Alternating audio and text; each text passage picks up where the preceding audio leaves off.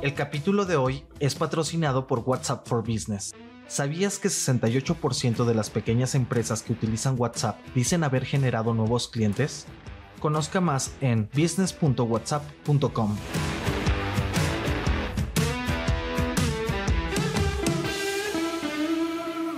Muy buenos días. La Casa de los Famosos México ya tiene un ganador. Netflix, ¿cómo va a cerrar en bolsa esta semana? A Tesla ya se le nota el impacto de bajar los precios a sus coches. Y Barbie, la película y también la estrategia de Mattel para revivir las ventas de muñecas. No olviden hacer clic al botón de seguir del podcast, activar la campana y así podrán recibir la alerta de un episodio nuevo. Ya lo saben ustedes, cada mañana.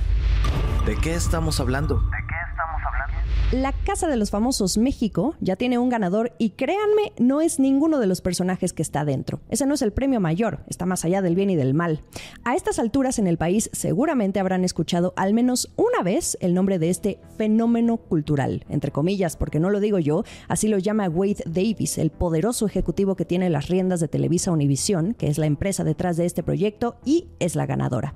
Analicemos el reality show desde la perspectiva del negocio, pero primero, como siempre, un poco de contexto. En abril de 2021, Grupo Televisa y Univisión, como las dos compañías más importantes de contenido de habla hispana, anunciaban la creación de esta nueva empresa para entrar a competir de lleno en el mercado del streaming.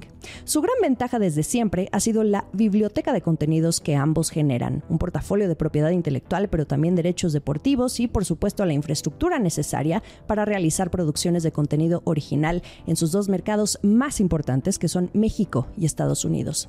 Solo en 2020, antes de que se creara Televisa Univisión, Televisa produjo más de 86 mil horas de contenido en todos los géneros y categorías. Tenía además cuatro canales de televisión abierta, 25 canales de paga, un estudio de cine, su servicio de streaming, que en aquel entonces era Blim, y bueno, la joya de la corona que es la marca Televisa.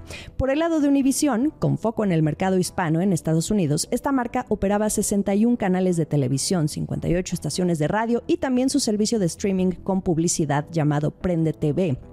Ahora junten todo ese poder en el que se puede estar hablando de un solo tema, como lo es este reality, la casa de los famosos.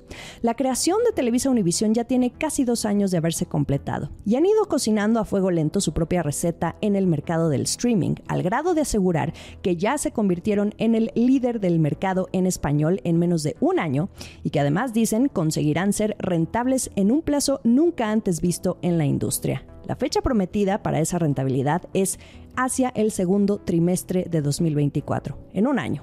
Así lo dijo Davis a los analistas e inversionistas en una llamada. Ahora sí, hablemos del reality. La Casa de los Famosos México se estrenó en junio y esta fue la estrategia. Dos emisiones a la semana e inmediatamente se crearon múltiples live streams que corrían las 24 horas del día en VIX, gratis. A las dos semanas, lograron generar un engagement lo suficientemente fuerte con el público que llegó la hora de cobrar para seguir viendo. Así que trasladaron las transmisiones en directo 24/7 al muro de pago, que es el servicio premium de VIX. Y a casi dos meses de que inició este programa, que tiene enganchada a la audiencia, ya sea porque lo ven directamente o se enteran a través de redes sociales como Twitter o TikTok, donde también la conversación ha sido tan fuerte que en un solo día se han apoderado de toda la lista de trending topics. Bueno, pues a dos meses ya suman 20 millones de personas que han seguido este reality en una o varias plataformas. El fenómeno es tan grande que la plana directiva de Televisa Univisión equipara el impacto de la Casa de los Famosos México al que tuvo el Mundial de Qatar e incluso superando algunas métricas. Vieron un aumento de los ingresos publicitarios, las suscripciones y el rating, aunque nos quedan a deber porque no desglosaron los detalles. No dieron números, pero si ustedes han llegado a ver el reality show podrán notar que en cada oportunidad hay la mención o posicionamiento de una marca o producto dentro de la casa donde sucede el juego, en las pruebas que realizan estos famosos o en los programas que hacen alrededor de lo que sucede en el reality. La Casa de los Famosos México es la mayor apuesta de Televisa Univisión hasta el momento. Y los dejo con una interrogante. La empresa está apostando por contenido que mantenga enganchado al público, como también ocurrió con el Mundial. Pero esa es la parte complicada. ¿Cómo mantener el interés y el uso de la plataforma una vez terminado este reality? ¿Qué sigue? Acciones y reacciones. Si ustedes siguieron el comportamiento de la acción de Netflix que cayó tras su reporte al segundo trimestre, quizá dijeron, pues ¿qué pasó? ¿No que todo bien con los 5.9 millones de suscriptores que sumaron? Sí, pero vamos a la parte 2. Los inversionistas en bolsa reaccionaron como reaccionaron, no por los suscriptores, sino por un tema de ingresos. Para septiembre, cuando termine el tercer trimestre, las previsiones de lo que Netflix pretende ingresar son menores a lo que se esperaba. Eso quiere decir que, aunque avanza su plan contra el uso compartido de contraseñas y también la estrategia publicitaria, pues aún no están generando el crecimiento de ventas previsto por los analistas. Todo depende del cristal con que se mire y para Wall Street prácticamente no es suficiente y la mañana del 20 de julio, antes de la apertura del mercado, las acciones de Netflix ya caían un 7%.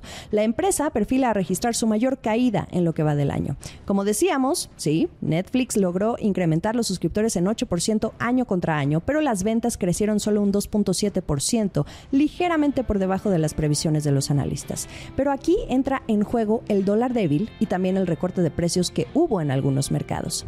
Netflix prevé ventas de 8.520 millones de dólares para el tercer trimestre que finaliza en septiembre, pero el mercado quiere 8.670 millones de dólares. Esas son las estimaciones de Wall Street. La diferencia tampoco es abismal, pero ya vieron, el mercado es exigente. Mientras tanto, desde Netflix piden paciencia. Los ejecutivos dicen que tendrán que pasar varios trimestres hasta ver el beneficio del plan contra el uso compartido de contraseñas. Atentos a cómo cierre la semana esta compañía en bolsa temporada de reportes. Siguiendo con otras empresas que están dando sorpresas, tenemos a Tesla. Su rentabilidad se redujo en el segundo trimestre y ahora sí ya se sienten en los márgenes esos recortes de precios que llevó a cabo la empresa de Elon Musk para incentivar la compra de vehículos. El margen operativo de Tesla vio una caída por tercer trimestre consecutivo, pero en cuanto a ingresos, ahí sí se superaron las expectativas. Aumentaron en 47% contra el año pasado. De abril a junio, Tesla entregó un récord de 466.140 coches de que funcionó la reducción de precios, funcionó, pero fueron unas por otras. Y además, Elon Musk ya advierte que seguramente seguirán bajando los precios de los vehículos si es que sigue el alza en las tasas de interés en Estados Unidos. Tesla, siendo el principal jugador del mercado de vehículos eléctricos, tampoco deja de estar en la mira ahora que Musk quiere invertirle más al tema de la inteligencia artificial, a la conducción autónoma y hasta su Cybertruck, del que hablamos hace poco. El último sorbo. Ya es fin de semana, vámonos con información más ligera. En México, ¿quién va a ir a ver Barbie este fin de semana? La verdad, yo sí quiero.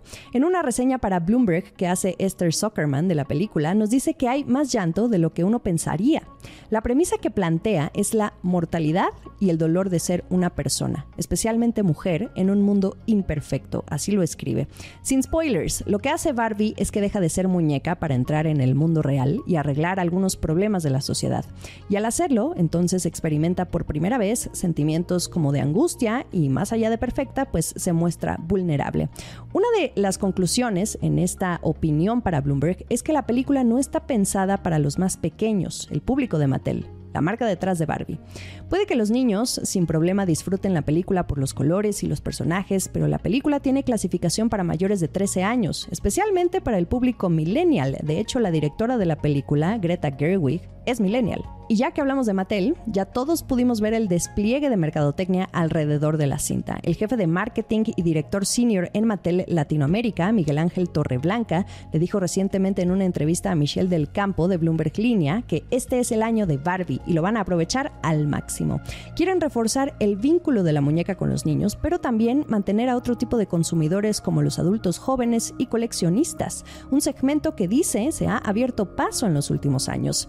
Mattel está a prueba porque se ha visto una baja en la venta de muñecas, algunas de las cuales se producen en la planta de Mattel cercana a Monterrey.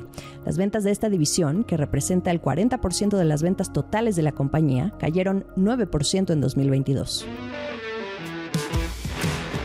Gracias por acompañarme una semana más para platicar de lo más relevante del mundo de los negocios, la información económica y financiera. Siempre hay algo que analizar desde otra perspectiva. Por eso les pregunto, ¿cuál es el episodio que más disfrutaron? Les voy a dejar la votación como siempre al hacer clic en el episodio. Estamos en Twitter, arroba la estrategia MX y en mi cuenta personal como arroba Jimena Tolama, también en Instagram y YouTube. Nos escuchamos el lunes. Esta fue la estrategia del día, escrito y narrado por Jimena Tolama, producido por Arturo Luna y Daniel Hernández. Que tengas un día muy productivo.